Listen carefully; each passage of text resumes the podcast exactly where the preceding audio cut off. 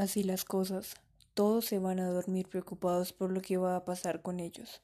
Todos, menos la pequeña Sophie, que a sus siete años de edad solo se preocupaba por cuándo iba a comer pastel.